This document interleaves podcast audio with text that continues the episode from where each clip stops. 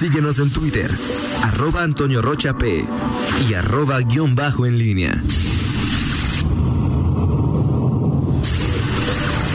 La pólvora en línea.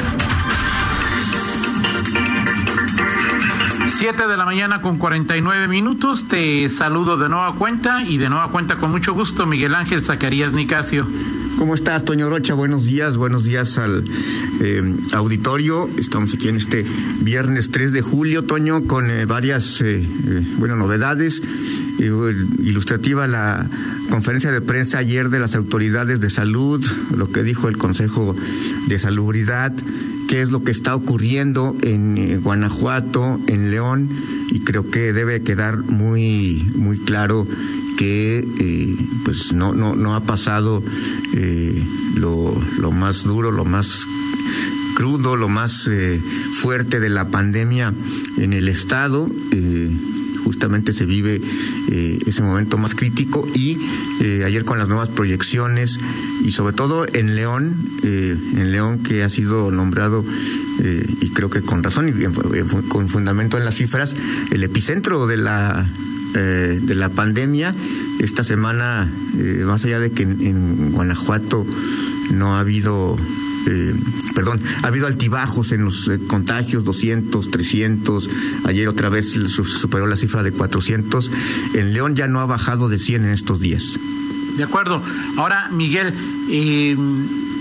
ayer fue el día con más registro de contagios en el país.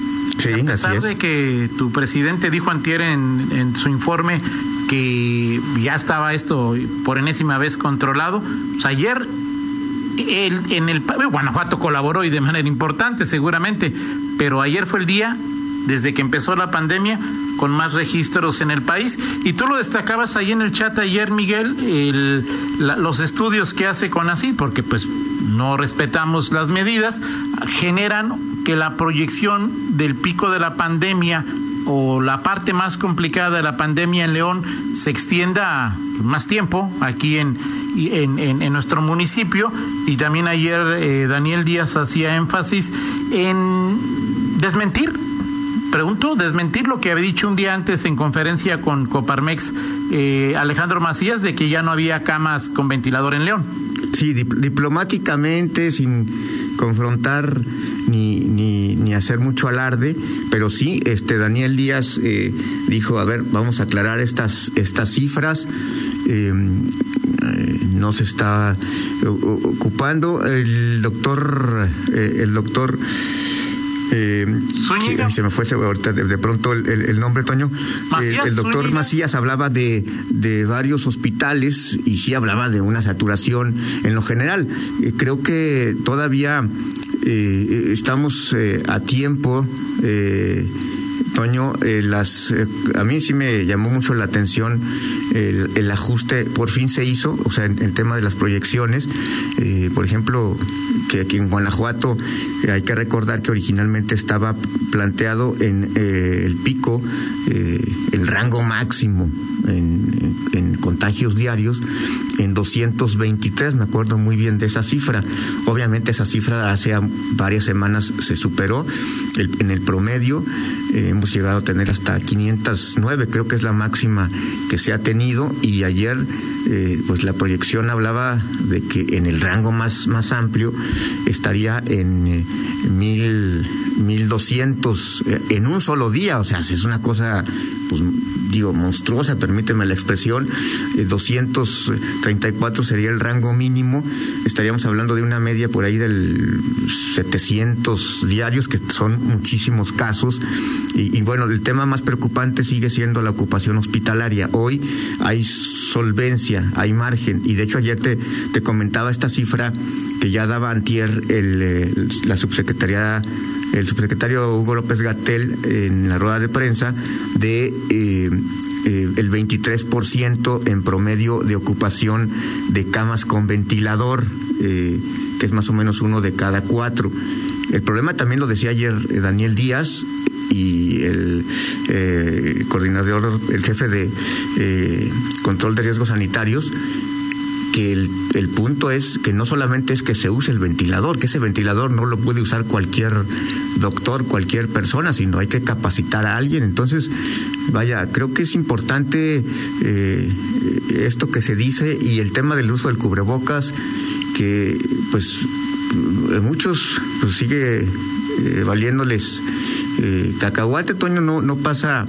Eh, vas, ves, vas por la calle cuando puedes salir y, gente que sin ningún problema, mencionabas por ejemplo este asunto del parque metropolitano, a mí me tocó verlo ayer que estuve ahí, es decir, y tú no entiendes ese tipo de cosas, o sea, es gente que pues se, se informa, sabe y se lo advierten a la entrada, no se vale los ni, hacer chorcha ahí en, entre los grupos de 10 personas platicando, chanceando, sin cubrebocas, ni mucho menos ir corriendo en grupo, lo hacen. O sea, frente a eso no puedes, Toño. Y en un lugar que, que es controlado, ¿no? Imagínate afuera donde pues, puedes hacer lo que quieras. Sí, claro. Sí, claro. Es una situación pues muy, muy complicada. Eh, y las autoridades van a hacer, o sea, tú ves a las autoridades haciéndolo obligatorio, este, es, deteniendo gente, por, o sea, y luego, luego vienen las protestas por eso. Exacto, sí, digo, ayer volvió a decir el doctor Zúñiga que, que no se trata de, eh, de ser coercitivo, de volverlo obligatorio. El coordinador de comunicación, Alan Shair, hablaba de que esto, el cubrebocas es el nuevo cinturón de seguridad. Eh, yo digo, me corriges si me equivoco, en León el uso del cinturón de seguridad en autos se generalizó hasta que se comenzaron a aplicar sanciones de verdad, no de Sí. cortesía. Sí, Sí, lamentablemente. Eh, digo, yo eh, entiendo, Miguel, que no hay un policía para, pa- para eh, cada ciudadano que no use cubrebocas. Es Sí, una lamentablemente y poco a poco vamos a tener que ir, no hay de otra. Sí, sí, sí. Y lamentablemente es- estamos acostumbrados, eh, como a- culturalmente, por defecto, no, no sé, Toño, pero a, a esto, ¿no? Que es decir, si no somos, si no es obligatorio, si no hay eh, coerción, si no hay una multa que me obligue eh, ya a hacerlo literalmente, eh, no lo hago, si no quiero hacerlo, no lo Miguel. hago, aunque esté consciente, no hemos pasado de la incredulidad de la, de la enfermedad. Miguel, Sí. la multa es que si no lo usas, te puedes morir o puedes matar a un, a un ser cercano, a alguien de tu familia. ¿Qué más multa? Pero, pero eso no lo entendemos eh, hasta, hasta que no, no sé qué, qué- tenga que pasar, pero eh, a- así entendemos, ¿no? O sea, cuántas historias hemos escuchado. Pues yo no creía en la enfermedad, pues hasta que vi que un amigo, que un pariente, que un familiar eh, le ocurrió. Es, eh, pues es triste que esto, que esto ocurra, ¿no? Es muy triste y yo insisto en que requerimos ejemplos. Hemos visto fotos de, de el presidente López Obrador, del gobernador Diego Sinué, sin cubreboca. Entonces me parece que, que los líderes eh, formales e informales deben comenzar también a, a- mandar ese tipo de mensajes, ¿no? Yo me queda claro que tu presidente no lo va a usar. No, nunca. Pero olvídate. futbolistas, eh, Pero también es tu presidente, Toño, si es que tienes Sí, claro, que, no, claro, no. claro. No, pero para, es tu presidente y mi presi. Yo es más confianza, Miguel. Mi presi. Mi presi. Eh, bueno, eh, requerimos un poco en lugar, en lugar de que Daniel Díaz nos diga que, que usemos cubreboca, pues pon a Nacho González y vas a ver que va a tener más éxito, ¿no? ¿Sí? Sí. O sea, sí. Ahora, tendría que ser una convicción ya del, del, del momento. eh, de pronto, eh, no sé, se pierde la, perspectiva de las cosas. Ahorita que mencionabas el tema de, Nuevo León, eh, es que es el, el, riesgo que se avisoraba.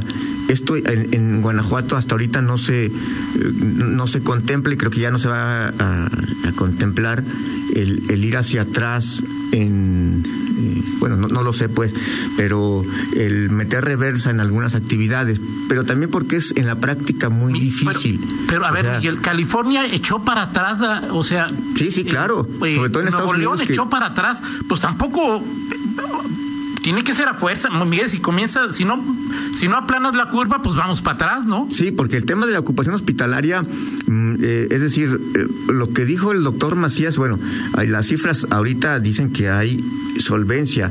El problema es que con, con el panorama que presentó ayer la Secretaría de Salud, eh, de la ampliación del pico de la pandemia, que es del 5 al 25 de junio en, en Guanajuato, De y en. León lo ponen el nuevo, nuevo pico de 28 al 10 de julio, es decir, faltaría una semana más para que en León, en esta proyección, se vayan, vayan subiendo los casos y que hasta a partir de... Ahora, Conacit siempre ha ido para arriba.